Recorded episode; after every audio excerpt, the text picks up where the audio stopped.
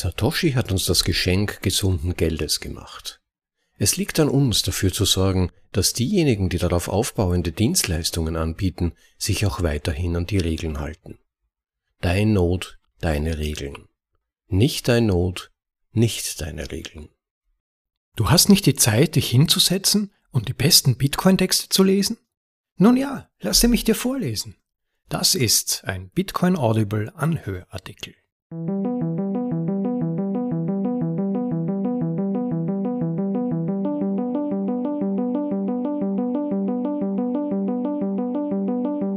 Hallo, wie geht's euch? Willkommen zurück auf bitcoinaudible.de, dem Podcast mit den besten Artikeln aus dem Bitcoin Space, übersetzt und für euch vorgelesen, zum bequemen Anhören, ob unterwegs oder daheim.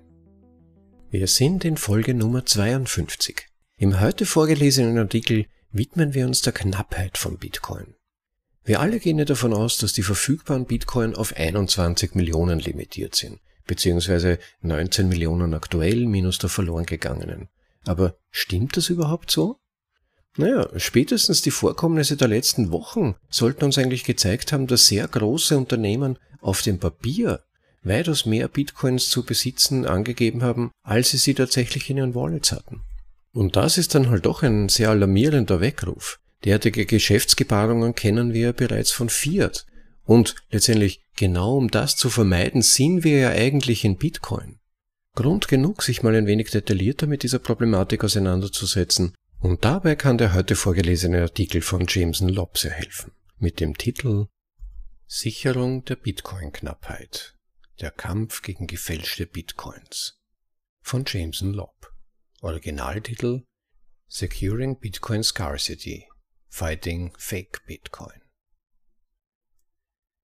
Bitcoin bietet starke Zusicherungen hinsichtlich der Vorhersehbarkeit und Knappheit der Geldmenge.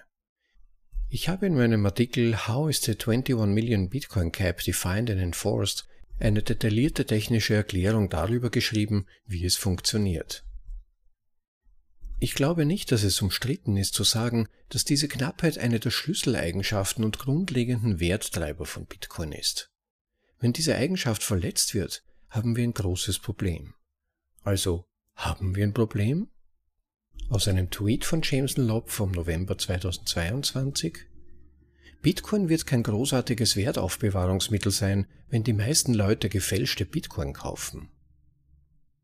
Dieser Tweet hat eine ganze Reihe von Leuten verunsichert, wahrscheinlich weil es eine Vielzahl möglicher Betrachtungsebenen und Interpretationen gibt. Bitcoin wird oft als Wertaufbewahrungsmittel angepriesen, aber woraus ergibt sich dieser Wert? Es ist nicht anders als bei jedem anderen Vermögenswert. Damit der Preis bzw. Wechselkurs steigt, muss Wert von anderen Vermögenswerten in diesen neuen Vermögenswert fließen. Der Wert fließt aufgrund der Nachfrage und der Wechselkurs passt sich an das verfügbare Angebot an. Mit verfügbarem Angebot meine ich die Menge, die tatsächlich auf dem Markt gekauft werden kann, nicht die Gesamtmenge, die es gibt. Auf diese Weise wirkt die unsichtbare Hand des Marktes auf die verfügbaren Informationen ein, um den Preis eines Vermögenswertes zu ermitteln. Das Problem ist, dass es viele Formen von gefälschten Bitcoins gibt. Und wenn jemand, der echte Bitcoins kaufen möchte, schließlich gefälschte Bitcoins kauft, wird dieser Wert nicht von echten Bitcoin-Systemen erfasst und gespeichert. Der Prozess der Preisermittlung ist somit korrumpiert. Bitcoin-Imitate ein weiterer Tweet von Jameson Lobb vom September 2022. 80 oder mehr Kryptowährungen tragen das Wort Bitcoin in ihrem Namen. 14 haben eine Marktkapitalisierung von über einer Million Dollar. Drei behaupten, Bitcoin zu sein. Eine ist Bitcoin. Während der Vorkriege im Jahr 2017 waren das größte Problem der gefälschten Bitcoins in Wirklichkeit andere kryptografisch gesicherte Token. Die Forkcoins, wenn man so will. Es gab lange Zeit Argumente von Bitcoin-Gegnern, dass BTC nicht knapp ist, weil es für jeden nahezu null Kosten gibt, eine unbegrenzte Anzahl ähnlicher Token zu lancieren. Dieses Argument hat ein Körnchen Wahrheit, aber nur in dem Maße, wie andere Token in den Augen der Marktteilnehmer als gleich angesehen werden. Forkcoins sind eindeutig inkompatible Protokolle, die von jedem, der einen Bitcoin-Not betreibt, abgelehnt werden. In den ersten Jahren der Vorkriege gab es viel Täuschung und dubioses Marketing, da die Vorcoiner ihren Vermögenswert als den echten Bitcoin anpriesen und viele Leute dazu verleitet wurden, Forks zu kaufen, wodurch der Wert vom echten Bitcoin abgezogen wurde. Dies war eine Zeit lang besorgniserregend, da der Gesamtwert der Vorcoins zu einem bestimmten Zeitpunkt fast 40 Prozent jenes von Bitcoin ausmachte. Im November 2022 ist der Gesamtwert aller Vorcoins auf weniger als ein Prozent des Wertes von Bitcoin geschrumpft. Diese Gefahr scheint vorüber zu sein. Vorerst. Aber was wäre, wenn ich dir sagen würde, dass der Wert von Bitcoin auf weitaus trügischere und subversivere Weise manipuliert wird? Mach dich bereit für den Auftritt von Papier-Bitcoin.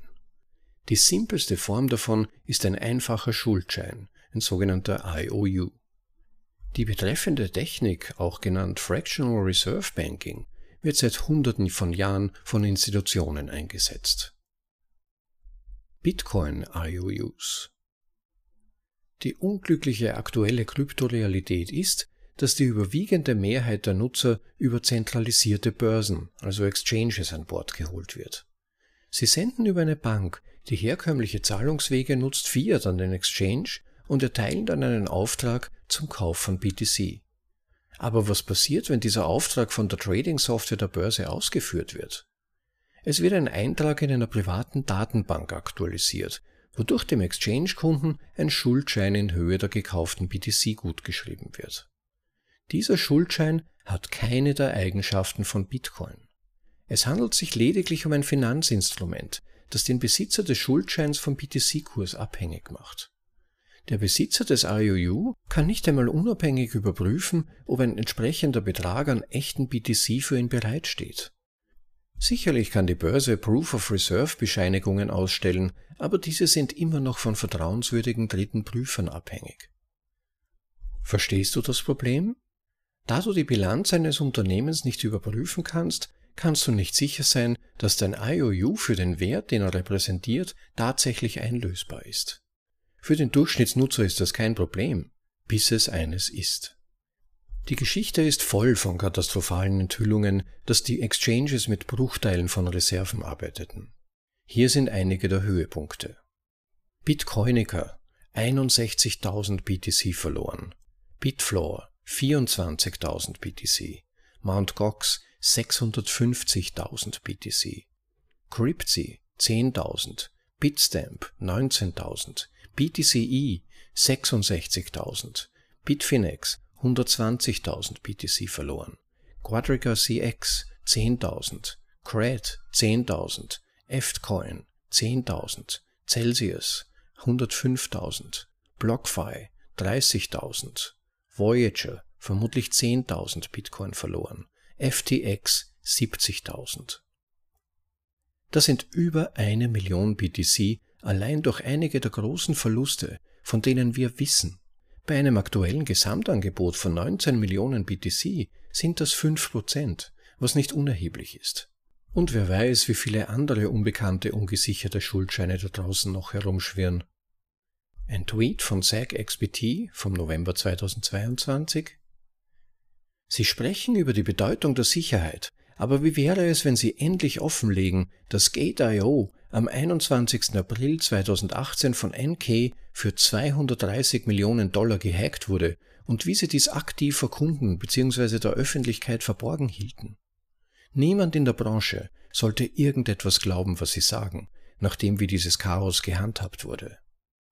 Ende des Tweets.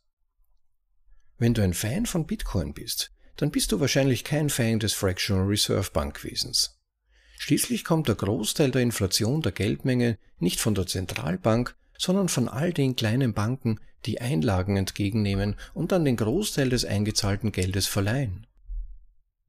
Der Punkt ist, es gibt zwar keine zentrale Behörde, die das Angebot an echten Bitcoins manipulieren kann, aber diese unabhängigen Bitcoin-Banken können durchaus die Menge der Bitcoin-Schuldscheine manipulieren, die auf dem Markt zum Verkauf stehen.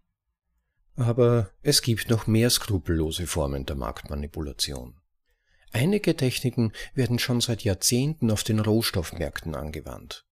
Andere Techniken wurden sogar auf dem Markt für Kreditderivate eingesetzt, was natürlich ultimativ zu der großen Finanzkrise von 2008 führte. Sichere deine Bitcoin wirklich. Mit Casa zum Beispiel kannst du mit einem Keysatz sichern, den du kontrollierst, um einen ständigen Nachweis der Reserven zu erhalten. Fange damit noch heute an. Verpackte Bitcoin, auch bekannt als Wrapped Bitcoin. Es gibt viele verschiedene verpackte Bitcoin-Token, die in verschiedenen Nicht-Bitcoin-Netzwerken verfügbar sind. Die überwiegende Mehrheit von ihnen verwahrt den Basiswert bei einem Depot, sogenannten Custodian. In solchen Fällen spielt es keine Rolle, ob du einen Wrapped Bitcoin Token selbst verwahrst. Du bist immer noch dem Gegenparteirisiko ausgesetzt. Ein Beispiel dafür ist das Scheitern mehrerer Wrapped Tokens auf Solana, die mit Vermögenswerten besichert waren, die von einem Verwahrer gehalten wurden, der sich als zahlungsunfähig erwiesen hat. Derivate, Futures und Optionenkontrakte. Die Geschichte der Edelmetallmärkte und ihrer Manipulation durch Wall Street Handelsfirmen ist ziemlich faszinierend. Und Goldfans regen sich über die Machenschaften auf. Im Jahr 2019 gab die CFTC bekannt, dass sie Mary Lynch Commodities Inc. wegen der Manipulation von Gold- und Silber-Futures-Kontrakten an der COMEX-Börse zwischen 2008 und 2014 mit einer Geldstrafe in Höhe von 25 Millionen Dollar belegt hat. Der CFTC zufolge geschah dies tausende Male, indem MLCI-Händler Spoofing betrieben oder Aufträge platzierten und dann stornierten, bevor sie ausgeführt wurden. Durch die Schaffung einer künstlichen Nachfrage oder eines künstlichen Angebots und somit falscher Preise wurde die Preisfindung bei Edelmetallen beeinträchtigt. Das Verfahren gegen Merrill ist jedoch bei weitem kein Einzelfall. Es folgt auf ähnliche Schritte der CFTC Anfang 2018, bei denen die CFTC die Investmentbanken UBS, Deutsche Bank, HSBC und eine Reihe ihrer Händler wegen der Fälschung von Edelmetall-Termingeschäften bereits seit 2008 anklagte. JP Morgan Chase wurde im Laufe eines Jahrzehnts unzählige Male bei der Manipulation des Silberpreises erwischt. Ihr Global Chief of Precious Metals wurde in 13 Fällen wegen versuchter Preismanipulation, Warenbetrugs, Manipulation der elektronischen Übertragung und Preisfälschung verurteilt. Und doch liegt die ungeheuerlichste Methode der Manipulation ganz offensichtlich auf der Hand. Die Struktur der heutigen Rohstoffmärkte auf denen die Preise durch den Handel mit riesigen Mengen von fraktional besicherten Krediten zustande kommen, sei es in Form von nicht zugeordneten Positionen, die nur dem Namen nach Gold oder Silber sind, oder in Form von Termingeschäften, die keinerlei Verbindung zu den von der CMI zugelassenen Edelmetalltresoren und Lagern haben. Die CME Group ist Eigentümerin der COMEX, des führenden Marktes für Optionen und Futures, an dem täglich über 400.000 Futures und Optionskontrakte abgewickelt werden. Futures und Optionskontrakte werden in der Regel als Bestandteil ausgefeilter Hedging-Strategien eingesetzt. Die meisten Kontrakte führen nicht zu einer physischen Lieferung von Edelmetallen, weil die Unternehmen, die mit ihnen handeln, den Aufwand scheuen. Ihnen geht es nur um das finanzielle Risiko. Historisch gesehen werden nur etwa ein Prozent der Kontrakte so abgewickelt, dass der Käufer den gehandelten Vermögenswert tatsächlich erhält. Da die Lieferung der Vermögenswerte extrem selten ist, wird der Preis auf dem Papiermarkt häufig und stark manipuliert. Indem sie die Nachfrage nach echtem Gold abschöpfen und sie in ungesicherte oder nur teilweise gesicherte Kredite und Termingeschäfte lenken, haben die Zentralbanken und ihre Pendants bei den Goldwarenbanken eine erstaunliche Leistung vollbracht, indem sie eine ganze Marktstruktur für den Handel mit Termingeschäften und synthetischen Produkten geschaffen haben, die nichts mit den tatsächlichen physischen Gold- und Silbermärkten zu tun hat. Dadurch wird die Nachfrage von den physischen Edelmetallen abgezogen und ein System der Preisfindung geschaffen, das nichts mit dem Angebot und der Nachfrage nach physischen Edelmetallen zu tun hat. Erleben wir dies heute auf den Bitcoin-Märkten? Zu jeder Zeit werden an den Kryptobörsen Futures im Wert von etwa 10 Milliarden Dollar gehandelt. Bei den Bitcoin Futures der CME hingegen gibt es derzeit etwa 18.000 offene Kontrakte.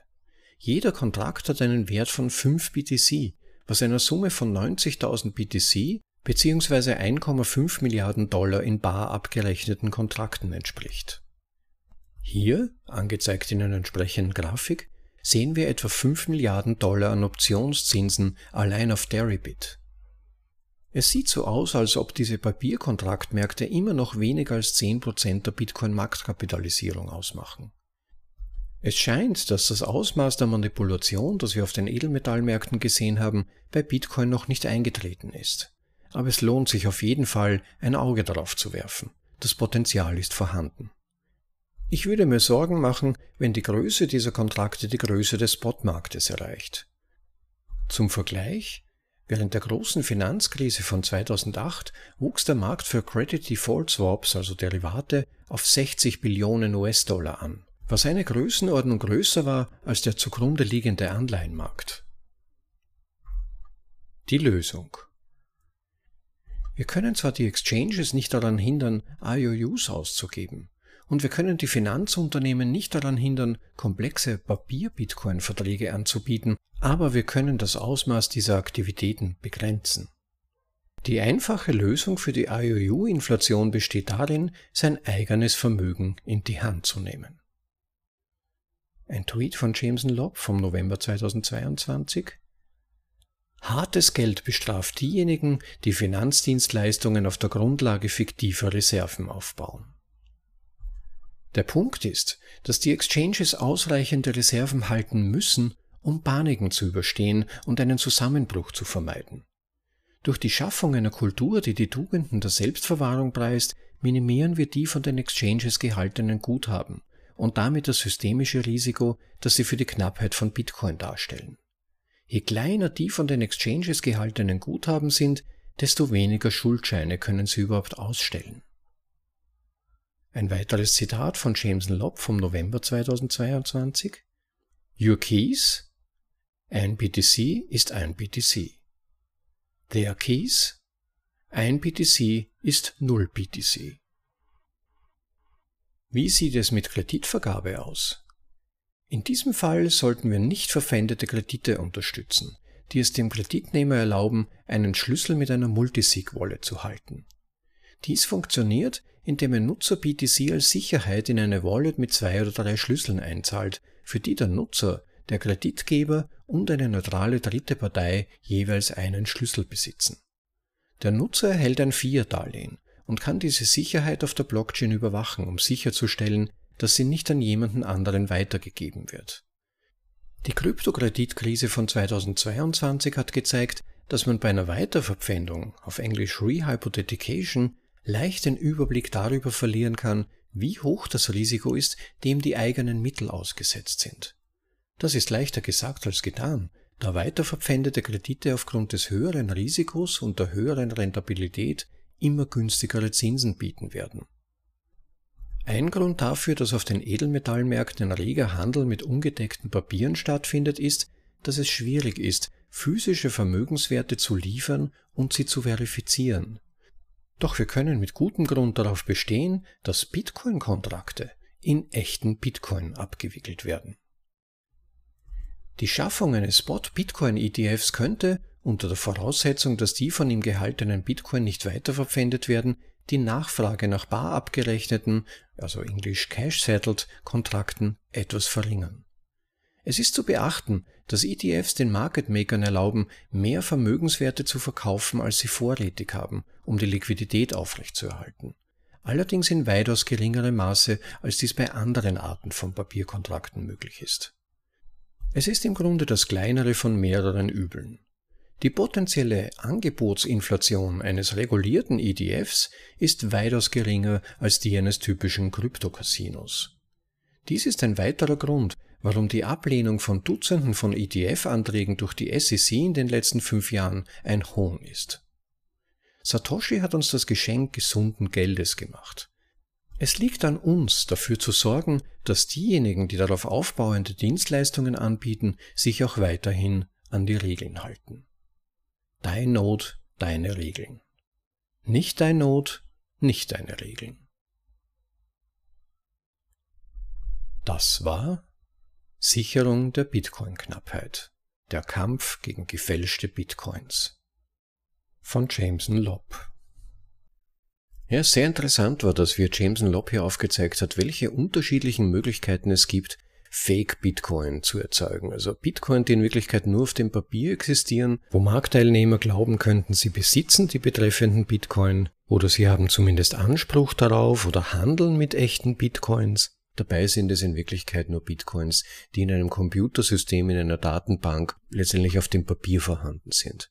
Und da gibt es eben die Möglichkeit der Fake-Bitcoins, also der Bitcoin, die Bitcoin nur im Namen tragen, aber eigentlich gar keine Bitcoin sind. Dieser potenzielle Fallstrick ist gerade für Neuensteiger nicht zu unterschätzen, weil die ja noch nicht genau wissen, wie dieser ganze Krypto-Dschungel aufgebaut ist und noch nicht genau wissen, was Bitcoin eigentlich ist. Und wenn die hören, Bitcoin Cash, naja, es ist Cash, also mit Geld hat es etwas zu tun, das wird es vermutlich sein. Und sie landen aber eigentlich bei einem anderen Projekt in Wirklichkeit. Aber das weitaus größere Problem meiner Ansicht nach sind eben die genannten Bitcoin IOUs, also die Papier-Bitcoin, wie es so schön heißt, die in Wirklichkeit nur in einer Datenbank auf irgendeinem Exchange oder bei irgendeinem Anbieter sonstiger Art stecken und von denen man dann glauben könnte, ja, diese Bitcoin besitze ich jetzt. Ich melde mich an bei meinem Exchange, mache Login und sehe, ich besitze x Bitcoin. Aber tatsächlich weiß man gar nicht, was mit denen passiert und es hängt dann sehr von der Seriosität des jeweiligen Exchanges ab, was er dann mit den gekauften Bitcoin, den vorgeblich gekauften Bitcoin überhaupt tut und ob die überhaupt existieren oder ob er den nicht vielleicht schon weiterverwendet hat, um damit anderwertig zu spekulieren. So wie das ja auch konkret bei FTX, TCG und wie sie alle heißen, konkret passiert ist. Das heißt, hier mit einem Grundvertrauen an das Unternehmen heranzugehen und sich zu denken, das wird schon alles so passen, wir haben jetzt den Beweis, dass es in den meisten Fällen vermutlich nicht so passt, dass diese Bitcoin nur im Papier existieren und man eigentlich keinerlei Kontrolle darüber hat, was tatsächlich mit ihnen passiert und ob sie überhaupt noch im Besitz des Unternehmens sind, ob sie jemals im Besitz des Unternehmens gestanden haben überhaupt. Und insofern müssen wir uns darauf zurückbesinnen, die Möglichkeiten zu nutzen, die uns Bitcoin bietet. Bitcoin sollte gekauft werden und dann sofort in die eigene Wallet wandern und ab diesem Zeitpunkt sich eigentlich nur mehr von Wallet zu Wallet bewegen. Aber der Exchange sollte das sein, was letztendlich auch der Name ausdrückt, eine Börse, eine Wechselstelle. Ich kann dort mein Fiat umwandeln in Bitcoin. Dann habe ich die Bitcoin, ich habe sie gekauft und sie wandern sofort in meine Wallet. Und von da an bewegen sie sich nur mehr von Wallet zu Wallet. Das ist die Funktion von Geld und man würde auch sonst nicht sein Geld irgendwo bei einem Drittanbieter liegen lassen, es sei denn, man bekäme dort Zinsen. Aber man bekommt ja nicht mal Zinsen auf einem Exchange dafür. Das heißt, die Einladung, die ja auch tatsächlich immer mehr Exchanges äh, so anbieten, ist, lass doch deine Coins bei uns liegen, stake sie, lass dein Geld für dich arbeiten, genauso wie Banken letztendlich. Nur profitieren ja die Banken vom Fractional Reserve Banking. Da wird neues Geld aus Schulden geschaffen und über diese können Sie Zinszahlungen ermöglichen. Bei Bitcoin ist diese Möglichkeit nicht vorhanden. Bitcoin, da wird kein neues Geld mit Schulden geschaffen. Es wird nach einem fixen Ausgabeplan ausgegeben und insofern ist Verzinsung eigentlich gar nicht wirklich möglich. Verzinsung ist nur dann möglich, wenn der Wert in andere Projekte, in andere Coins bewegt wird und dort innerhalb von Ponzi-Systemen eigentlich genauso Systeme wie das Fiat-System ist, über Kreditvergabe, über IOUs, dass eine Partei der anderen sagt, okay, ich borge dir das Geld, du gibst mir in drei Jahren X zurück. Und mit diesem, mit dieser Schuldverpflichtung wird wieder ein weiterer Kredit aufgenommen. Und das ganze System enorm aufgebläht, wo eine, eine Partei der anderen ständig verspricht, wie viel Geld sie ihr zurückzahlen wird und das wird dann dem Kunden gegenüber, der seine Bitcoin hergegeben hat, als Zinserwartung versprochen. Nur wenn dieses Ponzi-System zusammenbricht, wie das im Kryptomarkt, der noch unregulierter ist als das bestehende Finanzsystem und in dem weitaus dunklere Machenschaften möglich sind letztendlich als im Fiat-System, auch da hat uns ja Sam Bankman-Fried tiefste Einblicke gewährt, da muss man aufpassen. Genauso wie Gigi es in seinem Artikel Liebe Krypto und Fiat Bros, Folge Nummer 51, sollte Sie es noch nicht angehört haben, bitte tut das, es zahlt sich aus, äh, mir dargestellt hat, äh, ist es wie ein heißer Ofen. Man sollte den eigentlich gar nicht angreifen. Und wenn überhaupt, dann maximal einmal. Und sich dann die Finger verbrennen, dann aber wirklich lernen. Aber wer weiterhin nach dem jetzt Erlebten noch seine Bitcoin vor allem auf Exchanges liegen lässt, ohne wirkliche Notwendigkeit, wie zum Beispiel regelmäßiges Trading oder so, das wäre aus meiner Sicht der einzige wirklich argumentierbare Grund, Bitcoin länger als einige Tage lang auf einem Exchange liegen zu lassen. Aber wir sind nicht in Bitcoin, um damit Zinsgewinne zu machen. Das ist etwas, was man, glaube ich, wirklich fundamental verstehen muss, dass durch die begrenzte Ausgabemenge von Bitcoin eigentlich nur sehr marginale Zinsgewinne, wenn überhaupt, damit möglich sind. Weil eben das Geld nicht nach Belieben gedruckt werden kann und damit die Möglichkeiten, durch Verleihen signifikante Gewinne zu erzielen, relativ begrenzt sind. Das heißt, wenn jemand für Bitcoin, ich würde mal sagen, ein halbes bis ein Prozent pro Jahr Verzinsung ermöglicht, dann ist das noch argumentierbar, das wäre vielleicht möglich. Bei Hodel Hodel gibt es zum Beispiel entsprechende Angebote. Aber alles, was darüber hinausgeht, sollte eigentlich Red Flags aktivieren, beziehungsweise die massiv blinkende Warnleuchte im Kopf, dass da irgendetwas nicht ganz sauber sein kann. Und da sollte einen dann sehr, sehr interessieren, wie genau diese Gewinne, diese zukünftigen erzielt werden wollen. Und da muss man sich aber dann wirklich einlesen und sollte nicht einfach auf die Versprechungen vertrauen. Ja, wir haben den Partner XY und der lässt das Geld für uns arbeiten oder investiert das, sondern da sollte man schon sich genau damit vertraut machen, wie genau diese Gewinne erzielt werden sollen und welche Unternehmen auch damit verbunden sind und welche Geschichte diese Unternehmen haben und welche Akteure in diesen Unternehmen tätig sind und welche Geschichte die haben. Don't trust, verify.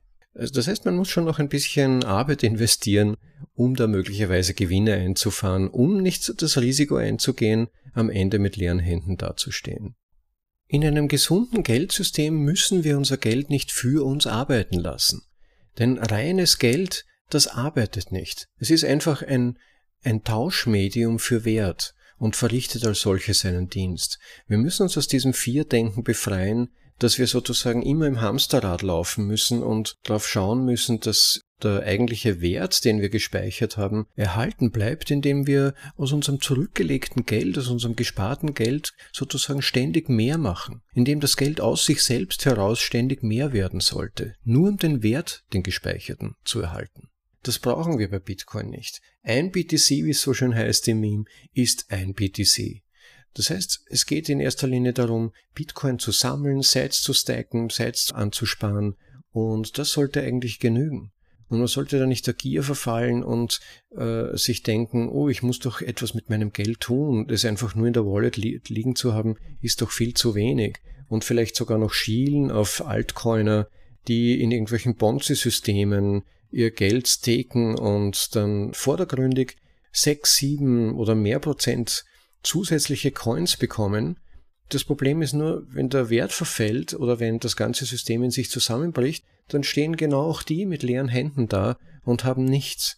Und das ist ja genau das Problem. Wir, wir versuchen uns ja aus diesem Denken und aus diesen Systemen zu lösen und etwas Besseres zu entwickeln und wollen nicht der Denkfalle verfallen, dass unser Geld aus sich selbst heraus quasi mehr werden sollte im Laufe der Zeit, sondern der Wert soll mehr werden, der Wert soll ansteigen. Das ist das Ziel. Und das ist aber nur möglich, wenn wir darauf achten, möglichst wenig dazu beizutragen, dass Papier-Bitcoin oder Wrapped Bitcoin oder Fake-ETFs, die letztendlich auf Cash basieren, auf Fiat Cash oder Fake Bitcoin oder Bitcoin AUUs im Umlauf sind, sondern wir ausschließlich möglichst exklusiv mit echten Bitcoin arbeiten und nur die untereinander bewegen, mit anderen Usern, ohne die Einbindung von Dritten, mit unseren eigenen Nodes. Das ist die Zukunft und das, nur dann sind wir unsere eigene Bank.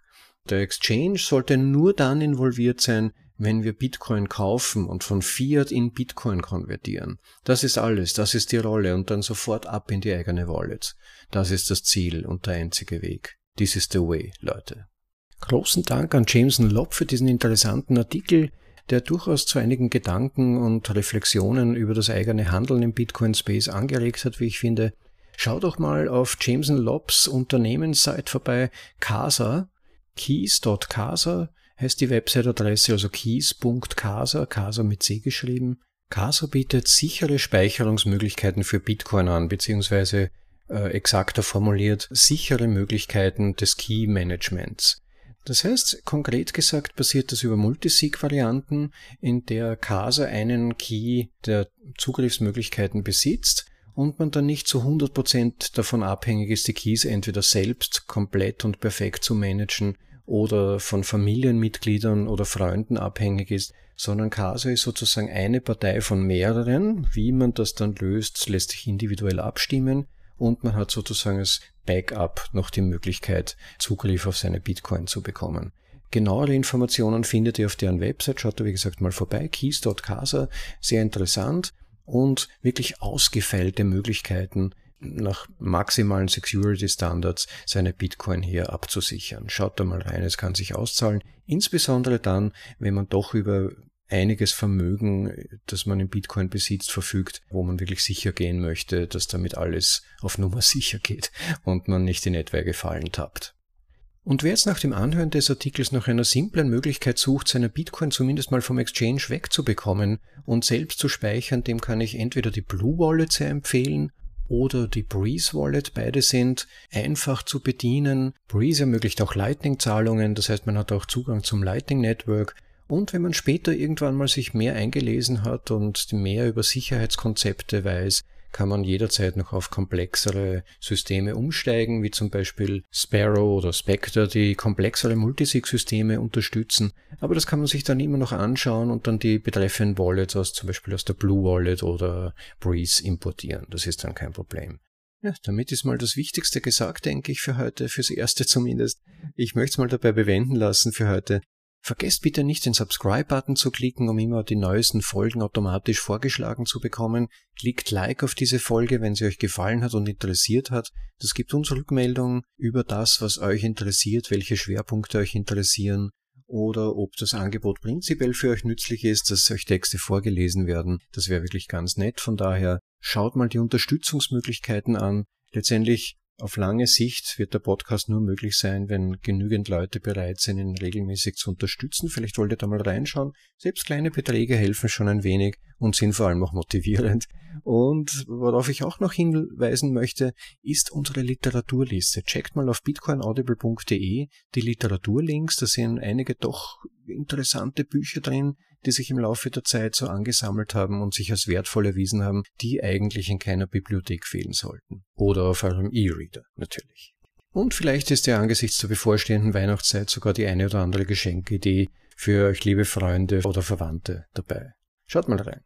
Also dann, ich wünsche euch noch einen schönen Tag, genießt das Leben. Ciao, bis zum nächsten Mal. Euer Rob.